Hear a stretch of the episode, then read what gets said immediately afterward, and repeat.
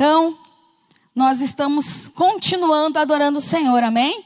Antes com canções, depois com a oferta, porque nós também adoramos a Deus com a nossa oferta e também através da Sua palavra. Porque quando nós meditamos na palavra do Senhor, nós estamos dizendo para Ele: a tua palavra é importante para mim. Nós estamos o adorando também. E nessa noite, nós vamos continuar com o tema sobre maturidade. E aí então, dentro desse tema maturidade, eu pedi, né, que fosse colocado um subtema, digamos assim, que é palavras versus atitudes. Por quê?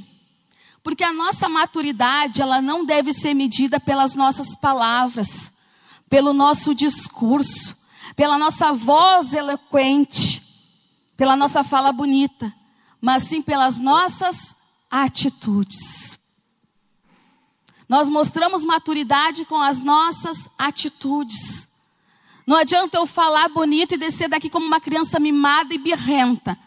Vocês vão olhar para mim e vão dizer, e tudo aquilo que ela falou agora há pouco.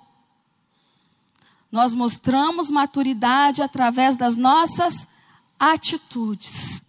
Então eu escrevi assim: a nossa maturidade é medida e demonstrada através das nossas atitudes e dos nossos comportamentos diante de situações. Quantas pessoas você conhece? Você vai pensar e vai ficar para você.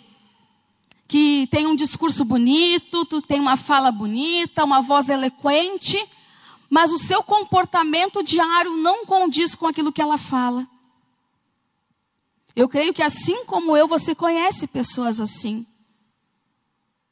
Que faz o que eu digo, mas não faz o que eu faço. É com as nossas atitudes que nós demonstramos o quão maduro nós estamos como pessoas e o quão maduro nós estamos em Deus.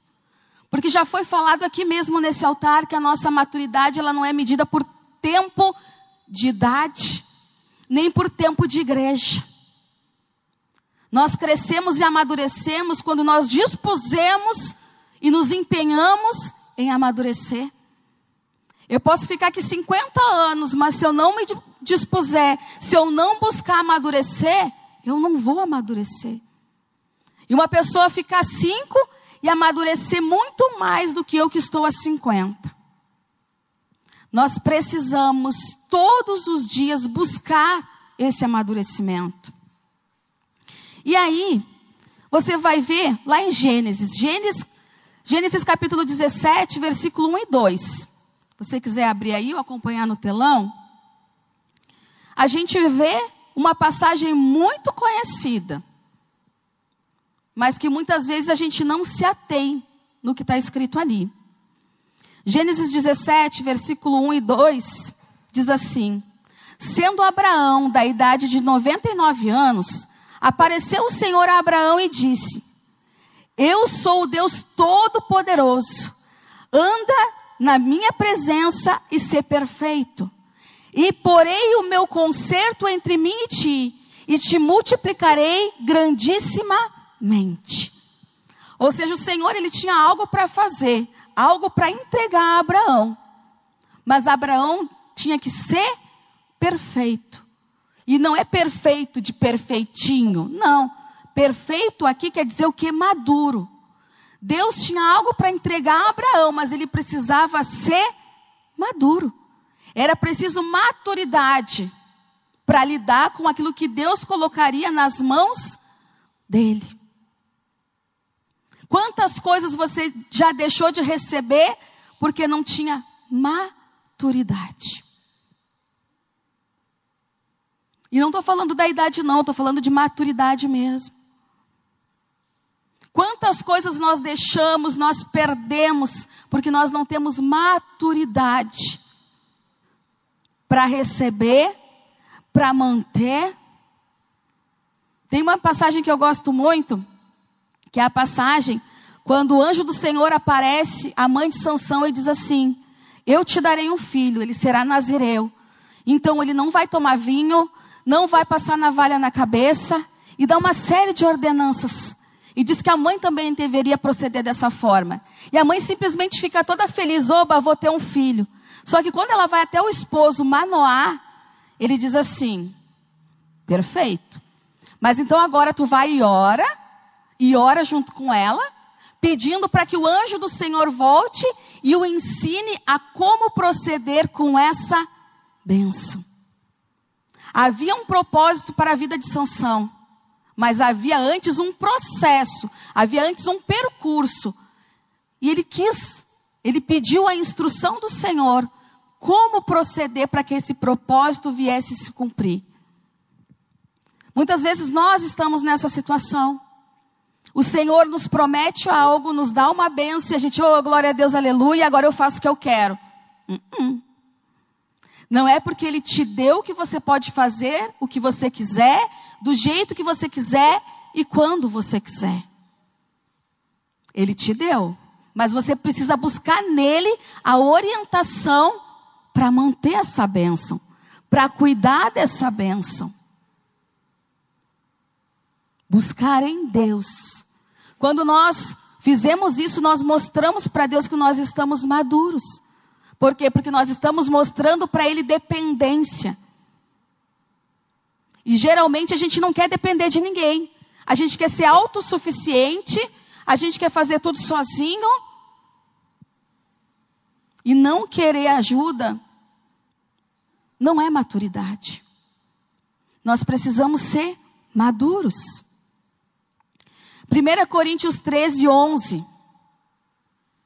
A gente sempre se atém a 1 Coríntios 13, 11 por causa do amor, né? Porque o amor é, é perfeito, é longânimo, tudo crê, tudo suporta, e glória a Deus o amor. Só que nesse mesmo texto de 1 Coríntios 13, versículo 11, diz assim: Quando eu era menino, falava como menino, sentia como menino, discorria como menino. Mas logo que cheguei a ser homem, acabei com as coisas de menino. Olha que interessante. Quando era menino, fazia coisas de menino. Pensava como menino, agia como menino. Mas quando passou a ser homem, o que, que diz ali? Acabei com as coisas de menino.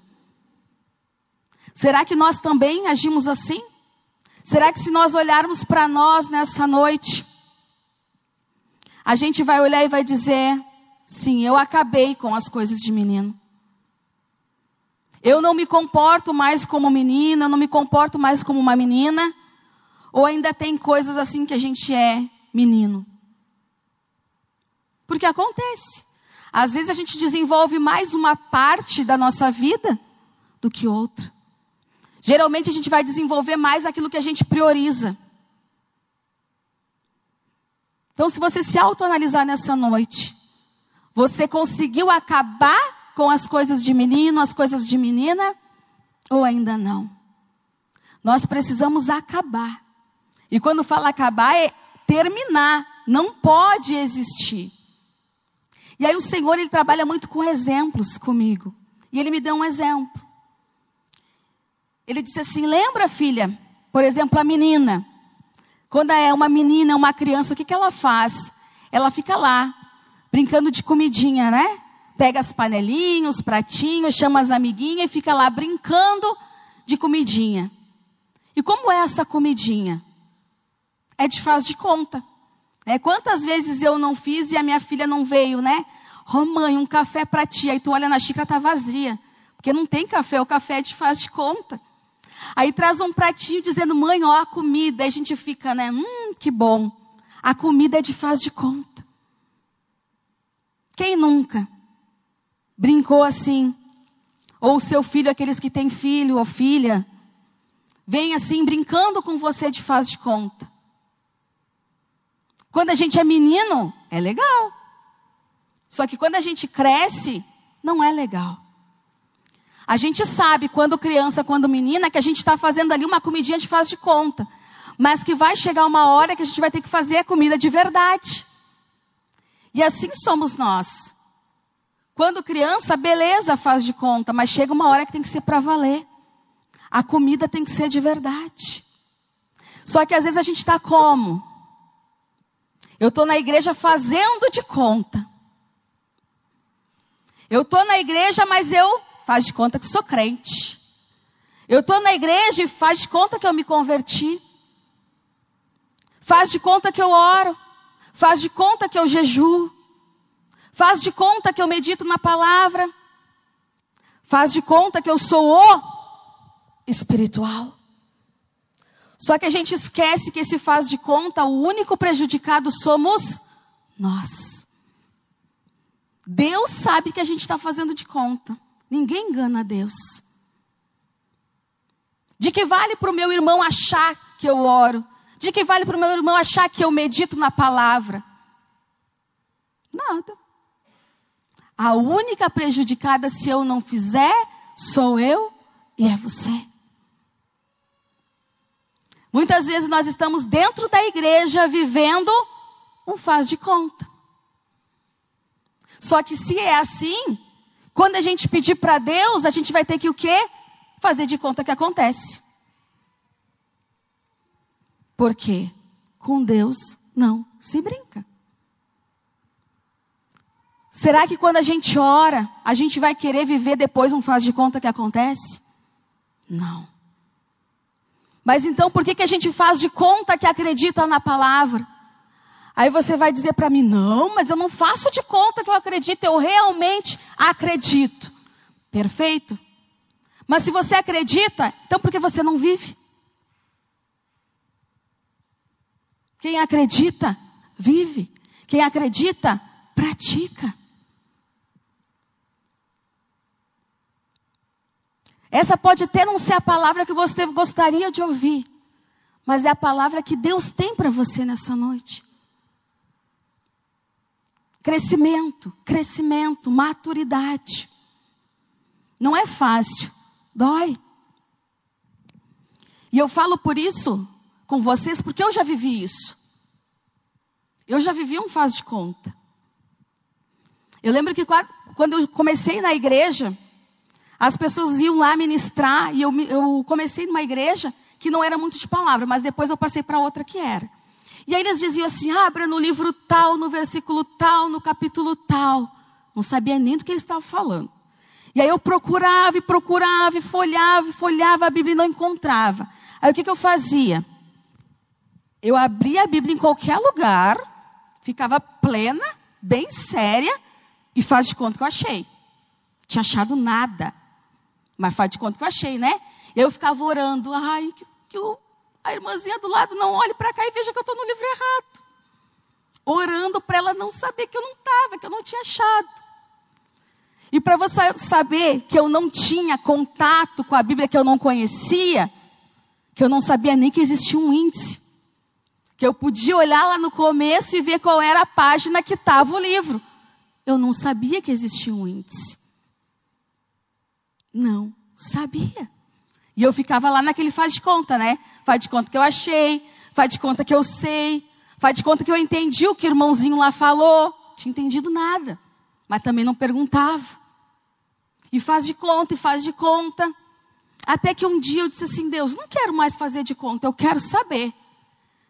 E aí o Espírito Santo começou a me dar instruções. Aí ele disse assim: Lembra quando você morava lá naquele outro lugar? Quando tinha vários ônibus que passavam lá? E ele foi me trazendo à memória o nome dos ônibus. Eu até mencionei isso no último GC. O nome dos ônibus. E eu me vindo na memória o número, a linha do ônibus, né? E vinha lá Santa Teresa, eu, ó, oh, 244. Eu estava me sentindo, né? Porque aí eu sabia. Olha, isso Mariano de Matos, 244.1. E Pereira Passos, 282.2. Eu sabia tudo. E aí, quando tu ia lá para encontrar o teu namorado, David, lá na Rubem Berto, ah, é 494. Pois é. Como é que tu sabe tudo isso? Porque eu tinha contato. Hoje o nosso contato com o meio de transporte é o quê? É o 99 Pop, é o Uber, é o InDrive, é o Babacar. Isso a gente sabe de cor. Naquela época, o meu convívio era com ônibus. Eu sabia de cor as linhas de ônibus. E aí lá vem a pancada, né? Então tá. Por que que tu sabe as linhas? Porque tu teve contato, tu pegava todos os dias. Então, A palavra de Deus tu não sabe porque tu não tem contato. Tu não pega todos os dias. Tu não lê todos os dias. Muitas vezes a gente não sabe porque a gente não busca saber, não tem contato. A gente não é obrigado a saber tudo, capítulo e versículo, mas a gente precisa saber pelo menos que está lá, que está escrito. Por quê? Porque você vai precisar para a sua vida, para aconselhar alguém. Muitas das vezes tem alguém aqui na sua frente, você quer aconselhar essa pessoa, e você não sabe, não conhece, mas você pensa assim: não, Espírito Santo ó, vai me ajudar, eu vou abrir, e onde abrir eu vou dizer: bah, essa palavra é para ti. Deus vai falar contigo. Pode acontecer? Pode, porque Deus ele é misericordioso e vai ter misericórdia da pessoa que está ali, né, querendo uma palavra. Mas a gente tem que entender que não pode ser assim, que não é para ser assim. Por quê? Porque se você abrir a Bíblia e cair lá em Cantares, você vai dizer o que para essa pessoa? Se abrir lá em Apocalipse, você vai dizer o que para essa pessoa? Ou se parar lá nas partes brancas, né? No período lá intertestamentário, onde fala que é os 400 de silêncio de Deus, você vai dizer assim: olha, me desculpa, mas caiu aqui na parte branca, então acho que Deus não quer falar contigo hoje. Não dá, gente. É tempo da gente conhecer a Bíblia, a gente conhecer, saber o que a gente está falando. Buscar, buscar em Deus. Ó oh, Deus, eu sei, me ajuda. Ó, oh, eu tenho que aconselhar uma pessoa hoje. Ou mesmo que você não saiba, mas pedir direção para Deus, pelo menos, no que falar, no que dizer. Só que muitas vezes a gente quer aconselhar as pessoas, a gente quer evangelizar a nossa família como uma caixinha de promessas. Não sei se todos aqui conhecem a caixinha de promessas, que você vai lá na caixinha, puxa um versículo, glória a Deus, sai bem faceiro. A gente não pode evangelizar assim, como se estivesse tirando uma palavra de uma caixinha de promessas. É preciso haver o que? Seriedade. E em tudo. Em tudo. E eu falo isso para vocês porque o Espírito Santo ele também me cobra. É? Certa vez eu orava muito assim: coloco a minha família na mão de Deus, coloco Deus a minha família nas tuas mãos. E todo dia Deus, eu coloco a minha família nas tuas mãos. Até que um dia o Espírito Santo chegou para mim e falou, né? Tá. Tu tirou das mãos dele? Não. Pois é, se tu não tirou, ele também não tirou. Então por que que todo santo dia tu ora? Coloca a minha família na mão dele. Por isso que a gente não descansa no Senhor. Você colocou a sua família nas mãos dele? Tá lá. Se você não tirou, ele não vai tirar. Só que muitas vezes a gente está naquele automático, né? A gente está ali no automático e falando, e falando, e falando.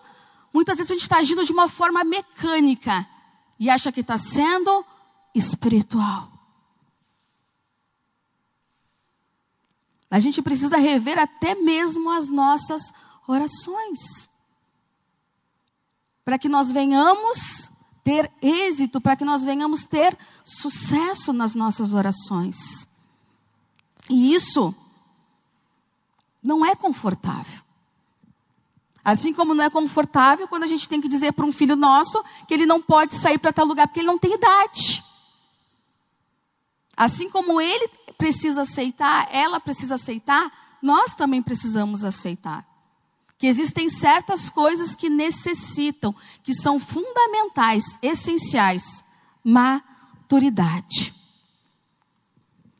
E só para uma observação, né, gente, a gente tem como os 400 de silêncio de Deus.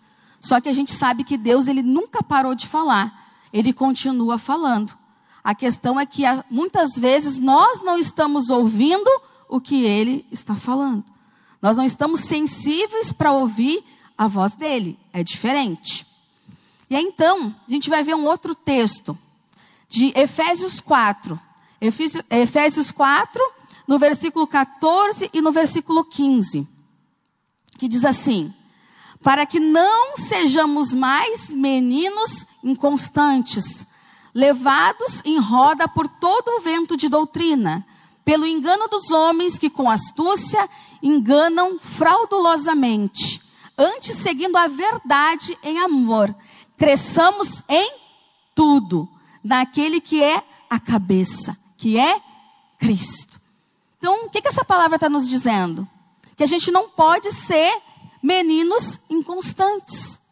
Até mesmo porque a inconstância já é uma característica de alguém que não é maduro, que não tem maturidade. Nós precisamos ser constantes em tudo aquilo que nós nos propusemos em fazer. Então, não podemos ser meninos inconstantes. Para quê? Para que nós não sejamos levados por todo o vento de doutrina, pelo engano dos homens. E por que que diz isso? Porque um fala uma coisa, ah, isso é verdade, aí eu vou. Outro falou, ah, é verdade, eu estou lá. Mas será que é verdade mesmo? Só que a gente só sabe se é verdade se a gente conhece o que é mentira, se a gente conhece o que é falso. E eu gosto de dar um exemplo, por exemplo, da pessoa que trabalha muito com dinheiro. Eu, se você me der uma nota falsa, eu não vou saber. Vou pegar, vou passar adiante, porque eu não conheço. Agora, a pessoa que trabalha muito, a pessoa que trabalha direto com dinheiro, se ela pegar na sua mão uma nota que é falsa, ela já diz: Isso aqui não, isso aqui não é verdadeiro, não, isso aqui é falso. Por que, que ela sabe que é falso? Porque ela trabalha direto, ela trabalha muito com notas verdadeiras. Então a gente só vai bater no nosso ouvido e a gente detectar que é falso, que é mentira, se a gente conhecer o que é verdadeiro. E eu tenho um exemplo bem, bem bom para isso. É, certa vez eu estava zapeando lá os canais da televisão, aí tinha um, um pregador lá, conhecido até, dizendo assim: não, porque eu tenho segurança, porque até Jesus tinha segurança, e eles andavam armados e. Peraí, na minha Bíblia não diz isso. Mas por que, que eu sei? Porque eu li. A gente só vai saber o que é mentira quando a gente sabe o que é verdade. Jesus ele não tinha seguranças, ele tinha discípulos. E o discípulo só cortou a orelha do soldado lá porque a Bíblia dizia que Jesus, ao ser pego com os discípulos, ele teria que ser contado como malfeitor. Ou seja, ali deveria se cumprir uma profecia de Isaías. Por isso que aconteceu. Tanto que Jesus foi lá e fez o quê? Colou a orelha de volta. Para mostrar que nós víamos o quê? Não para ferir, mas para curar. Mas uma profecia precisava ser cumprida ali naquele momento. Nós precisamos saber. Senão a gente vai até achar bonitinho. Ai, que bonitinho isso que estão falando, que legal. Não, não é legal. Se não é verdade, não é legal. E por quê? Para que nós cresçamos em tudo. Como eu falei aqui antes, tem vezes que a gente já se desenvolveu em algumas áreas e outras não. Mas a Bíblia nos ensina a crescer em tudo. E crescer em Deus. Crescer em Cristo, porque Ele tem que ser o nosso cabeça. Cristo tem que ser o nosso cabeça. E nós temos que crescer nele. E quando é que nós crescemos nele? Quando nós praticamos a sua palavra. Depois nós vamos ler aqui então Lucas. Lucas, no, no capítulo 22, versículo 31 e 32. Lucas 22, 31 e 32. Só que antes eu vou abrir aqui um parênteses. Porque Deus ele foi bem pontual comigo nesse, nesse quesito. Quando ele disse assim: Muitas vezes a nossa falta de maturidade faz com que a gente crie, com que a gente construa pontes para chegar em lugares que Ele não quer que a gente vá. Tem muitas pontes que já existiam, mas que Ele quebrou, que Ele desfez, destruiu, para que você não a usasse, para que você não estivesse lá, para que não, você não fosse a certos lugares. Só que muitas vezes nós teimamos em construir essas pontes. E sabe por que eu digo isso? Porque quando Deus quiser que você vá, que você chegue em algum lugar, Ele mesmo vai fazer a ponte. Não foi assim com Jesus? Ele não entregou, ele não amou o mundo de tal maneira que entregou o seu filho por amor a mim e você, para que nós nos achegássemos a Ele? Jesus não é essa ponte, Jesus não é esse caminho que nos conduz até Ele? Então, Deus, quando Ele quiser, Ele mesmo vai fazer a ponte. Lucas 22. Lucas 22, versículo 31 e 32. É outra passagem bem conhecida. Que diz assim no versículo 31. Disse também o Senhor: Simão, Simão, eis que Satanás vos pediu para vos cirandar como trigo. Em algumas traduções vai dizer o que? Peneirar. Ou seja, ali, Pedro, né, Simão, ainda era o que? Um menino. E Satanás vem e pede o que? Para peneirar ele como trigo. Por acaso vocês já viram, ou já, vocês imaginam, quando eles colocam a farinha ali na peneira, o que, que eles ficam fazendo? Peneirando, né? Só que o trigo fica como? Para lá e para cá, para lá e para cá. Ou seja, muitas vezes nós estivemos assim. Satanás ali nos peneirando, nos jogando para lá e para cá. A gente debaixo de tribulação em tribulação. Por quê? Por não obedecer a palavra de Deus. No 32 diz assim: Mas eu roguei por ti, para que a tua fé não desfaleça, e tu, quando te converteres, confirma teus irmãos. Ou seja, aqui a gente vê Pedro, né? a gente vê Simão andando com Jesus, mas ainda não era convertido. A gente vê aqui o próprio Jesus dizendo: Mas eu roguei por ti, para que a tua fé não desfaleça, e tu, quando te converteres, confirma teus irmãos. Ou seja, quando tu te converter, tu vai lá e fortalece, tu vai lá e anima, tu vai lá e ajuda. Muitas vezes nós estamos andando com Jesus, mas nós não estamos obedecendo a Sua palavra. Muito provavelmente, Pedro estava ali, ele ouvia muitas coisas pelo fato de caminhar com Jesus, pelo fato de andar com Jesus. Ele ouvia o tempo todo muitas coisas, mas muito provavelmente ele não praticava tudo aquilo que ele ouvia. Muitas vezes nós somos assim. A gente ouve muitas coisas, mas a gente escolhe aquilo que a gente vai fazer. A gente escolhe aquilo que a gente vai praticar. E coloca a culpa em Deus, né? Ai, por que, que as coisas não acontecem comigo? Ai, só comigo. Por que, que as coisas não rompem? Porque falta praticar a palavra. Praticar a palavra. Lá no livro de Josué, que, que Deus fala para Josué? Josué 1, capítulo 7, Josué capítulo 1, versículo 7 e 8. Pede para quê? Para Josué ter bom ânimo. E diz para que para ele não se desviar nem para a direita nem para a esquerda da sua palavra, para que ele seja bem sucedido. Hoje em dia a gente quer plantar até bananeira para ser bem sucedido, mas é simples. Palavra de Deus. Não te desvia dela nem para a direita nem para a esquerda. Palavra de Deus.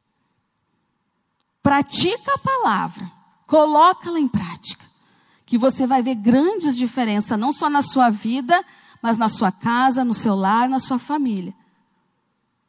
Porque o dia que a gente for realmente parecido com Jesus, muita gente vai querer esse Jesus também. Mas a questão é que a gente só fala de Jesus, a gente não é como Jesus. Nós precisamos querer ser como esse Jesus. Falar como ele fala, pensar como ele pensa, agir como ele age. Isso é ser como Jesus. Mostrar Jesus para as pessoas através da nossa vida. Como é que eu vou dizer para as pessoas que Jesus é bom se eu não sou boa com as pessoas? Se eu trato mal, se eu xingo. É contraditório. É um bom discurso. Mas a atitude põe por, por terra esse discurso. Põe por água abaixo esse discurso. No versículo de número 33 diz assim: Pedro dizendo para Jesus: E ele lhe disse: Senhor, estou pronto para ir contigo até a prisão e a morte. Olha só que discurso bonito. Senhor, eu estou pronto para ir contigo até a prisão e até a morte. Só que a atitude que ele tem depois não condiz com aquilo que ele falou. Não condiz com o discurso bonito. Porque a gente sabe que Pedro, ele nega Jesus três vezes. Um discurso bonito sem a atitude condizente não vale de nada. Isso é para toda a nossa vida. Quantas vezes a gente encoraja alguém, ah, não, vai lá e faz, faz porque eu vou te ajudar, eu vou estar contigo. E depois, ó, some. Nem lembra mais que disse que ia estar com ele, que ia ajudar, que ia fortalecer. Nós precisamos honrar aquilo que nós falamos. Quer saber outro discurso bonito? Quando a gente vai casar, o que, que a gente diz lá, né? Diante de um padre, diante do, de um juiz, na alegria ou na tristeza, na saúde ou na doença, na fartura ou na escassez. Só que no problema, primeiro problema, cadê o amor? Fugiu pela janela. Tanto que a gente ouve muitas vezes lá fora, né? Quando a dificuldade entra pela porta, o amor sai pela janela. Um discurso bonito tem que vir acompanhada da atitude adequada. 34. Mas ele disse: Digo-te, Pedro, que não cantará hoje o galo antes que três vezes negues que me conheces. Pedro, tá, naquele momento, ele estava cheio de palavra bonita, mas a atitude não condizia.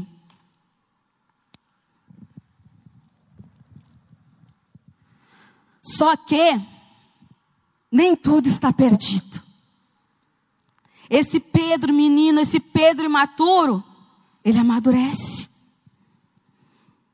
Aí a gente vê lá em Atos, Atos, capítulo 2, do versículo 39 ao 41. Atos 2, 39 ao 41.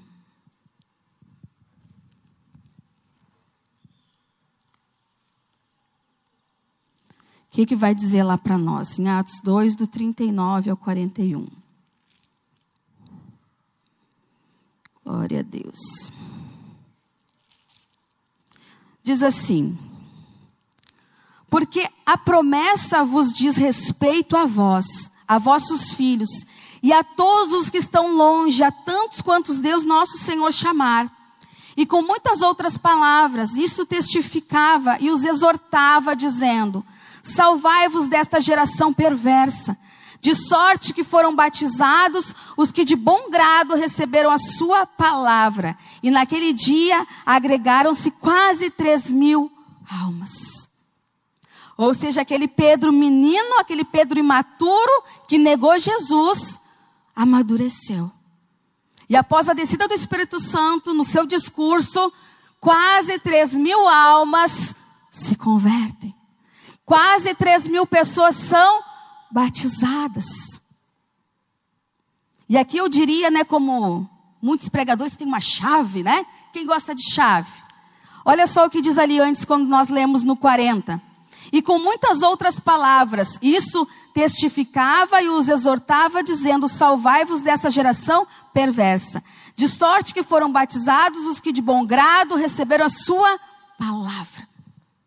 Ou seja, a chave para muitas coisas é receber de bom grado a palavra do Senhor.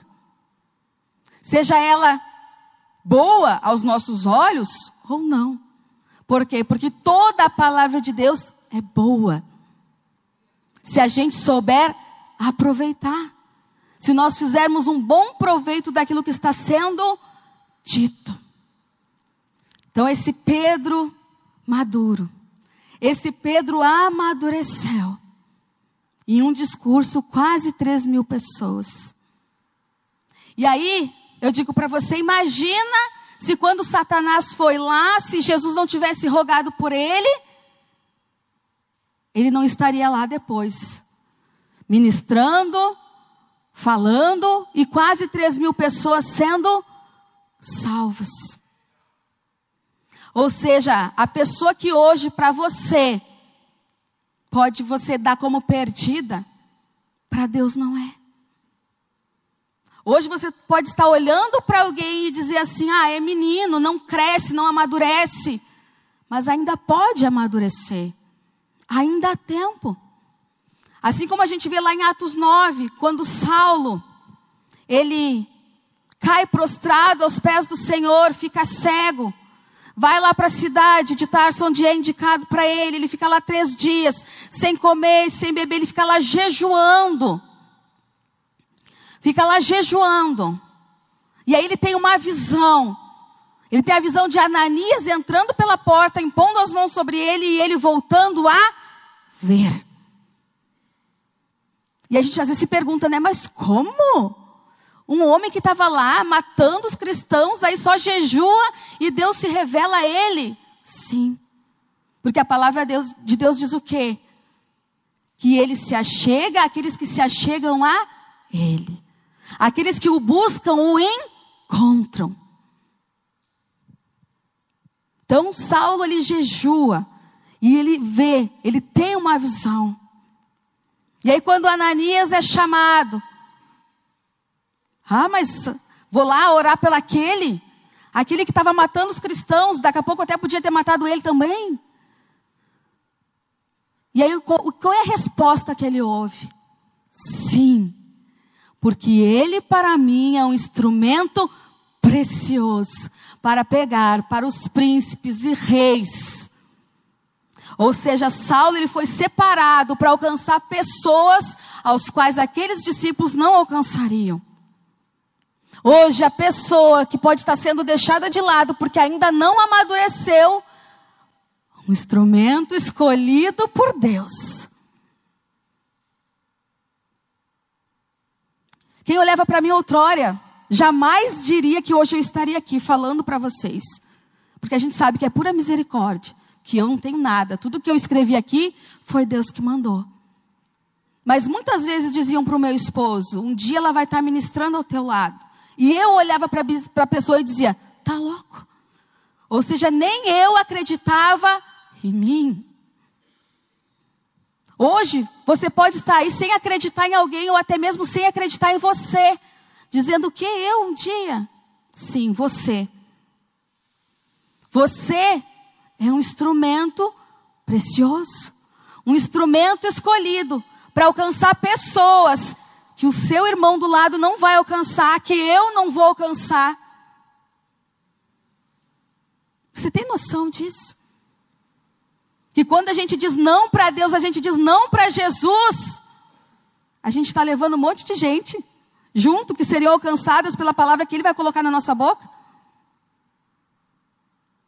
Diga sim.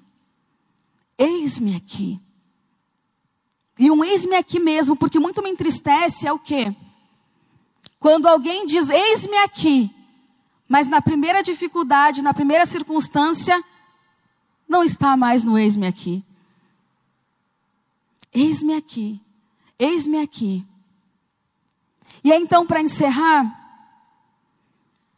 João, João capítulo 21, versículo 18 e 19. João 21, versículo 18 e 19 diz assim: Na verdade, na verdade te digo, que quando eras mais moço, te cingias a ti mesmo e andavas por onde querias. Mas quando já fores velho, estenderás as mãos e outro te cingirá e te levará para onde tu não queiras. E disse isso, significando com que morte havia ele de glorificar a Deus. E dito isso, disse: segue-me. Ou seja, Jesus naquele momento estava dizendo para Pedro o tipo de morte que ele teria. Quando ele diz que ele daria os braços, estava falando que ele ia ter uma morte de cruz. E assim Pedro morreu, tendo uma morte de cruz. Só que Pedro morreu crucificado de cabeça para baixo. Alguns vão dizer que ele quis ser mais do que Jesus. Só que na verdade, Pedro não se sentiu digno de morrer da mesma forma que Jesus. Por isso ele foi crucificado de cabeça para baixo. Pedro, um homem que negou Jesus três vezes, morreu crucificado pelo nome dele. Eu não sei você, Mas isso faz queimar o meu coração. Não importa a circunstância, custe o que custar. Não negue a Jesus. Não negue a Jesus. Lá no seu trabalho, se tiver que falar dele para alguém, fale. Não negue a Jesus. Lá na sua vizinhança, se tiver que falar dele para alguém, fale. Não negue a Jesus. Não negue a Jesus. Seja nas suas palavras, seja nas suas atitudes. Não negue a Jesus. Escolha Ele todos os dias. Eu gosto muito da passagem quando Jesus ele vai lavar os pés de Pedro. E aí Pedro diz: Não, não, não lava meus pés, não. E aí Jesus diz: Se precisa fazer para ter parte comigo. E aí ele diz: Então, se é para ter parte contigo, então lava o corpo todo. Queira isso. Queira ter parte com Deus. Entregue a Ele o seu corpo todo.